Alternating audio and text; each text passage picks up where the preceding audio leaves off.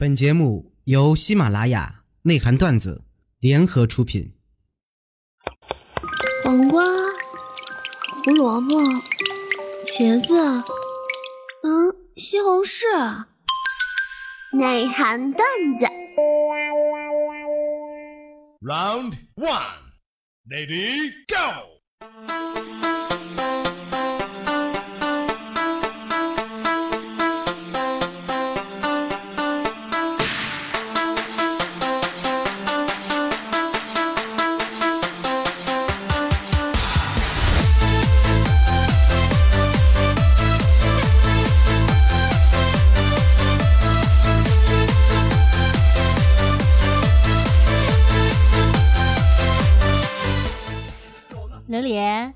擀面杖、灭火器啊，电线杆儿，内涵段子。这个上周我收到一位不愿意透露姓名的听众朋友跟我说啊，说，哎，你们内涵段子这个片头用了好多年了是吧？我说对呀、在我还没有来内涵段子节目组的时候，他他就已经在用了啊，反正算是历史悠久、比较经典的一个片头。他说，其实吧，对于内容我没有多大意见，就是前面黄瓜、胡萝卜、茄子里面为什么背景会有水声？我说有水声怎么了？他说，你有没有考虑过前列腺病人的感受？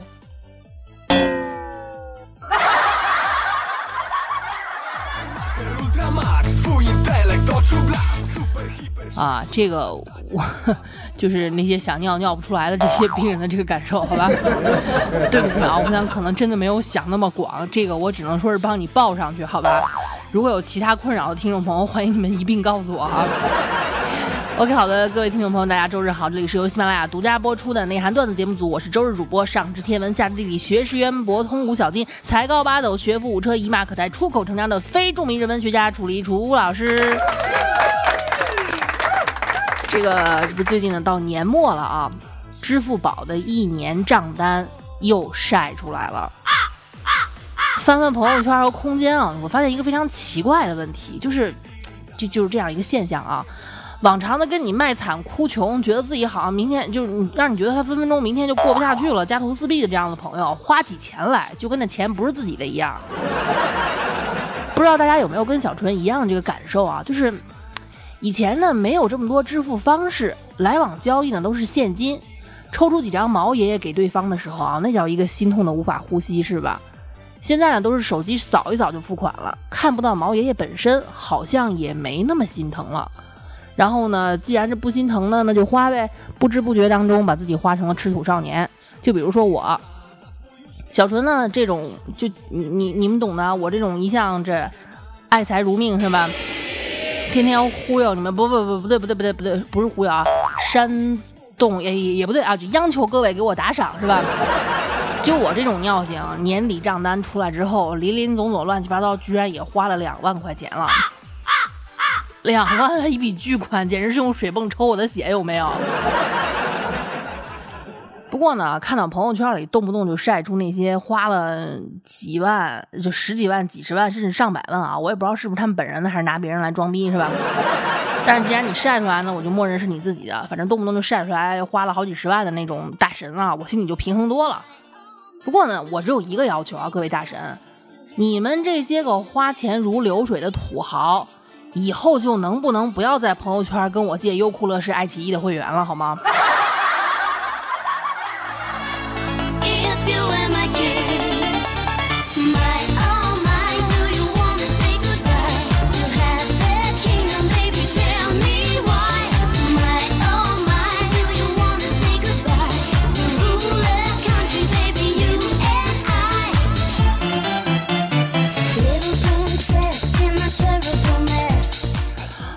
觉得呢，小纯严格意义上来说，我不算是个败家老娘们儿啊。毕竟虽然我我我花钱确实挺猛的，是吧？毕竟自己也能挣啊，对不对？而且花的其实不如挣的多，就挣的比花的多，还是有结余的。所以呢，在家呢是我掌管财务大权。啊，这这这个确实是控制欲比较强，是吧？不知道各位已婚人士在家都是谁管钱的？反正我们家孩儿他爸，就小小纯他爹。他就发现一个问题啊，就是历年来过年的时候，他们全家大团圆的时候，我老公的爸爸就是我公公，他们老兄弟这哥几个就会在吃过年夜饭之后，躲在房间里面窃窃私语，不知道在干嘛啊。后来家里的几个堂哥们也都结婚了，也也会参与进去，以至于我老公呢，在婚前一直以为啊，这是家族流传下来的，只有已婚男人才有资格参与的什么神圣的祭祀活动。后来呢，我们俩结婚了，去年呢，他终于参与进了这个神秘的组织。年夜饭过后啊，爸爸、叔叔、伯伯、哥哥们把他拉进房间，咕噜咕噜咕噜嘀咕了三个小时。出来之后就学会了三百多种藏私房钱的办法。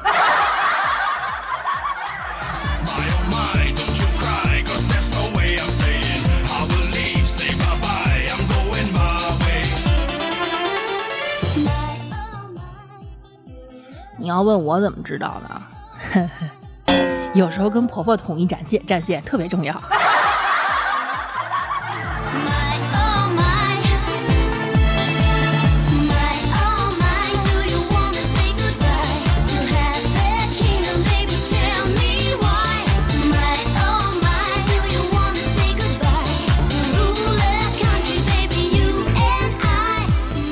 到现在啊，小纯呢，这个我听过的比较靠谱的藏私房钱的办法，就是来自于我的听众提供的素材啊。第一啊，当然是存银行，对不对？存到银行的钱比较保险。存完之后就办一张卡，出来之后就把这卡给掰碎了。要用钱的时候呢，拿身份证去补。第二，这种男人就有心机婊的嫌疑了啊，就是把现金一张一张的藏到家里一本厚厚的字典里面。有人就问了啊，你这么藏太明显了，你老婆一随便一翻就能发现，对吧？这哥们儿微微一笑，哼哼，你们还是图样图森破了。就翻开字典，每隔几页就藏着几张毛爷爷。但是呢，不光是毛爷爷，每隔几页那毛爷爷上面还附着一张张的字条，分别写着给老婆买化妆品的钱，给老婆买衣服的钱，给老婆买生日礼物的钱，结婚纪念日给老婆买礼物的钱。我告诉你们，就算老婆发现了，你猜老婆舍不舍得骂他？嗯。Everyone else in the room can see it. Everyone else but you. Baby, you light up my world like nobody else. The way that you flip your hair gets me overwhelmed. But when you smile at the ground, it ain't hard to tell. You don't know, oh, oh. You don't know you're beautiful. 反正吧，大部分时间啊，女人呢都是一种特别好哄的动物。当然了，女人是都是有底线的，而且大部分女人的底线其实都差不多，对吧？不要以为她们随时都好哄啊！我在这里给诸位单身的，就是呃不给诸位非单身的爷们儿提个醒，别以身试法，否则后果自负啊！咱们看啊，你不要以为自己女朋友很爱你，爱到没有原则了，搞笑啊！你去试试，你试试把她化妆品全砸了，你试试把她没屁股的照片发出来，你试试几个月不买礼物给他，你再试试不让他做指甲做头发，你试试去说他又丑又胖还是个太平公主，你试试在他面前盯着别的女人看，然后夸别的女人哇漂亮，你试试认个没有血缘关系的干妹妹，你再试试在他面前提你前女友怎么好怎么好，你再试试发消息不秒回，让他等你半小时，最后你再试试在他身上，对吧？啊，嗯，嗯，秒射哈。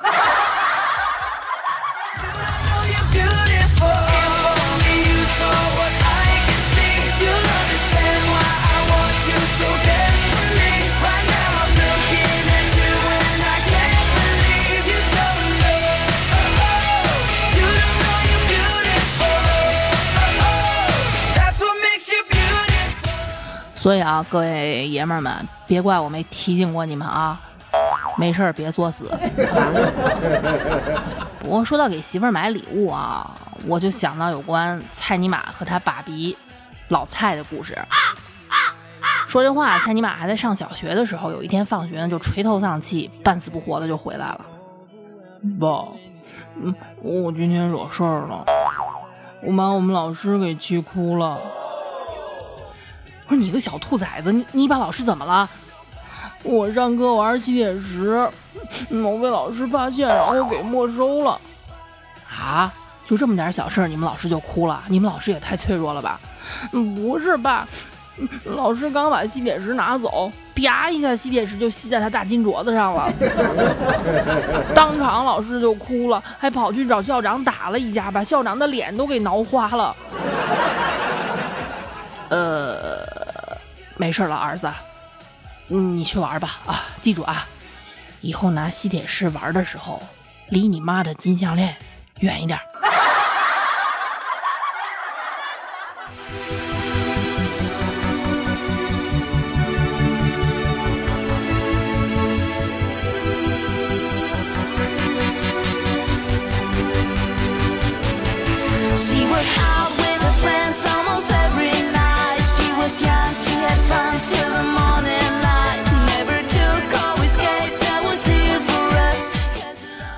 为什么啊，可能也确实是因为风气的问题，很多家长呢就有一些误解啊，觉得有时候老师喜欢的孩子就一定是那种给老师送过礼的。小纯呢有很多做老师的听众给我现身说法过，其实根本就没有大家想那么阴暗，送礼啊老师就喜欢，不送礼就不喜欢。也许真的会有啊，但是绝对不是主流。老师喜欢的呢是勤学上进、刻苦努力的孩子，这个不管在什么时代都是不会变的。如果再带点聪明啊，那就更完美了，是不是？不喜欢的呢，就是那种一天到晚不好好学习，老爱动歪心眼儿，心思不在学习上，还整天爱臭嘚瑟的学生，是吧？好吧，简而一言以蔽之，就是蔡尼玛这样的啊。四年级的时候，老师布置了一道作文题目，叫做“二十年以后的我”。哎，蔡尼玛当时就是这么写的：二十年后的一天，天色阴暗，小雨淅沥沥的下着。我走在某某山的山路上，突然后面来了一位大爷。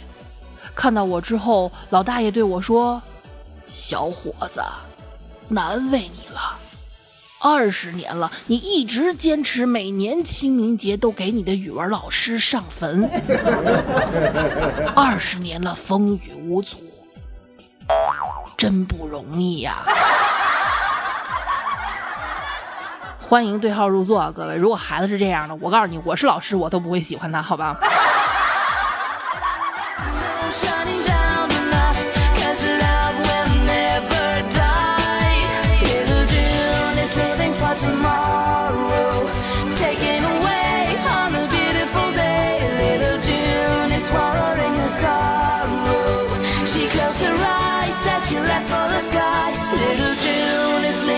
？Moon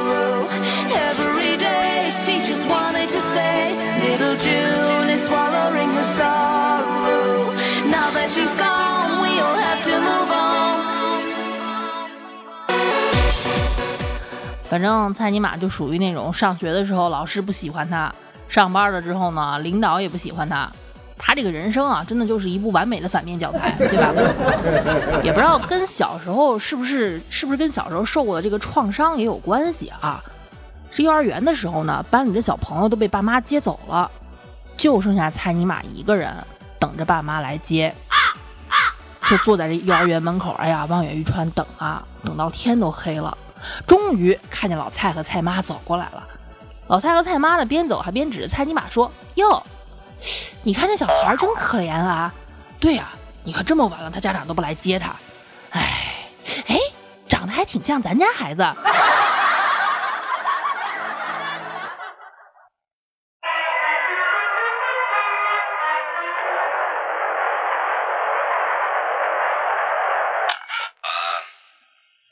Some technical problem.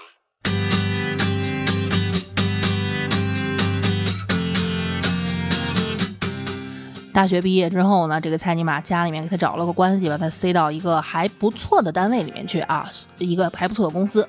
上了一段时间班之后呢，有一天早晨看见不远处，哎，这部门的领导牵着一条黑色的藏獒就站在那儿。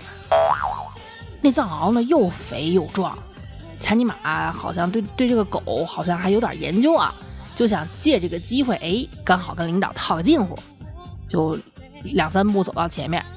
呀，领导，哎，你什么时候养了条藏獒啊？养的真好，这么壮实，哎，这毛色也亮，一看就是好品种。领导，嗯，您眼光真好。本来是奉承的话，结果领导没想到啊，领导一听完脸都绿了。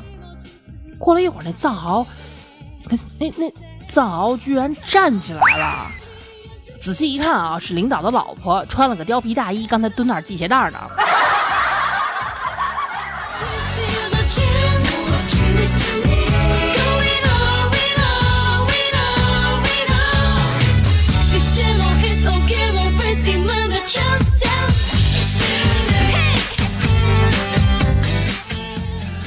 反正咱知道有一些公司呢，你把领导得罪了，虽然领导不会直接把你怎么着，但是反正待下去也是生不如死，是吧？迫不得已就换了个工作。到这个新的单位，有一天啊，这部门经理发烧，量了一下，三十九度六，要了命了啊！当时办公室里面就剩蔡尼玛在，赶紧就把这经理送到医院。赶上那时候呢，就那几年啊，禽流感肆虐，特别严重啊，接触过禽类啊，都会都会，反正会会被隔离啊，总之就是被列入危险对象。这个医生呢，量完他们部门经理的这个体温，就问蔡尼玛：“哎，随行的这这是你什么人？”蔡尼玛说：“哦，嗯，我们经理。你们经理这个最近跟鸡接触过吗？”蔡尼玛挠了挠头，嗯，鸡这个白白天上班的时候肯定是没接触过，没时间呀。晚上就不知道了，毕竟你看这是经理的私事儿，对吧？反正最后啊，这个不是被逼走的，这个是确确实实的被开除了啊。后来蔡尼玛被开除的原因是涉嫌披露公司的内部机密，是吧？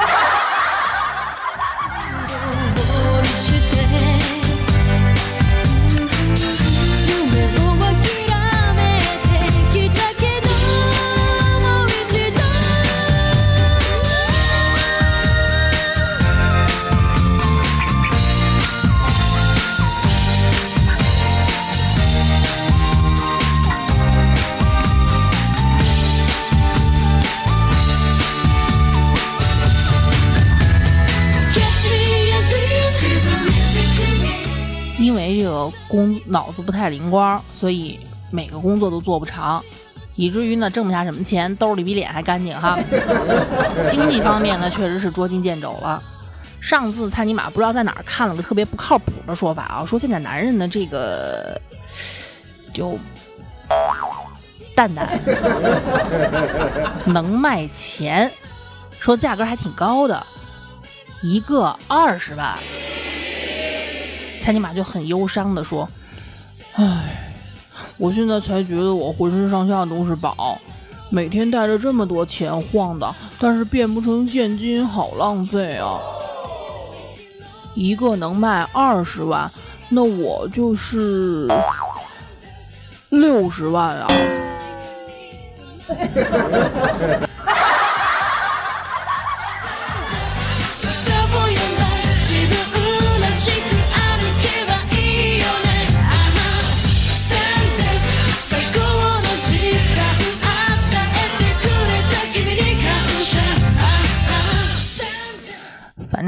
多个几万，多一个少一个，也不要在意这些细节哈。就算他多一个，没地方施展的现状也是改变不了的呀，对不对？就好像命中注定的一样，算命先生都能给他算出来。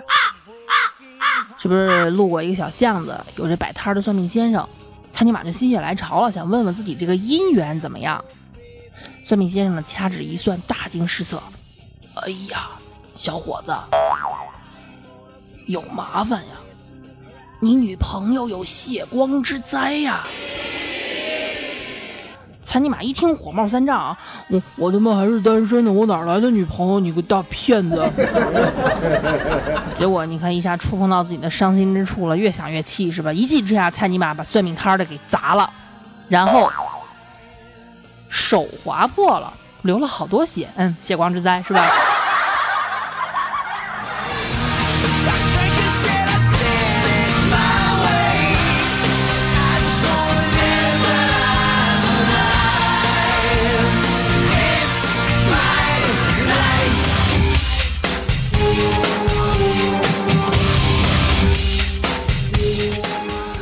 楚老师呢一直坚信一个真理，叫做万物啊皆有因果，是吧？你为毛单身，那也一定是有原因的啊。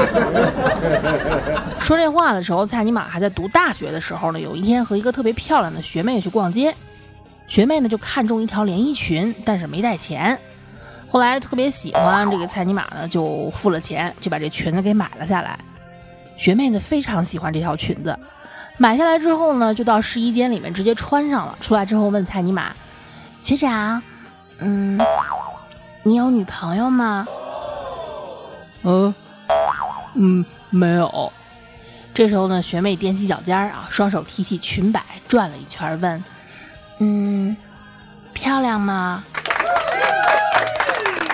小尼玛说：“嗯，漂亮。”这时候学妹有点不好意思的，用脚蹭着地，低着头，特别害羞的说：“嗯，这是刚刚我男朋友给我买的。”餐巾马略微愣了一下，一个巴掌抽了过去。毛的男朋友，这他妈是老子给你买的，你是不是不想还钱了？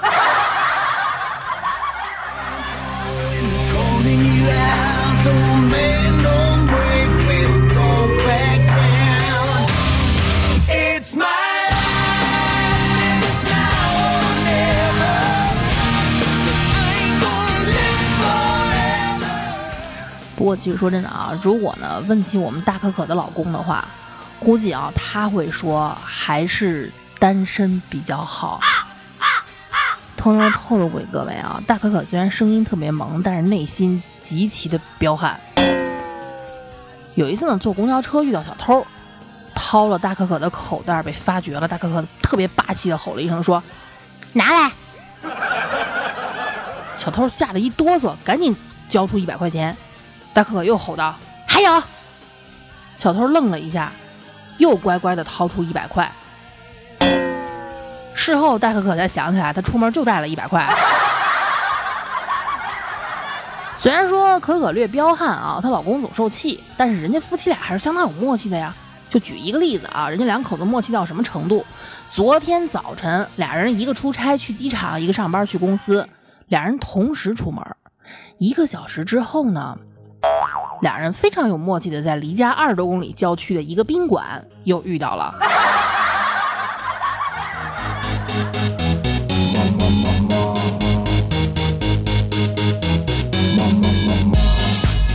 OK，各位听众朋友，本期内涵段子到这里呢就告一段落了。各位听众朋友，如果喜欢我的话呢，欢迎关注我们的内涵段子节目组，也欢迎关注我在喜马拉雅的主页 NJ 楚离啊。最近，哎，前两天刚刚更新了，不知道各位有没有收到推送啊？欢迎订阅我这样一张专辑，楚老师大课堂这样的，不管我是更新大课堂还是更新电台段子，各位都会第一时间收到推送，好吧？嗯，也欢迎各位关注我的这个微信公众号，搜索 NJ 楚离就能出来，大写的 N 大写的勾嘎的 K 那个勾 NJ，然后楚离我的名字。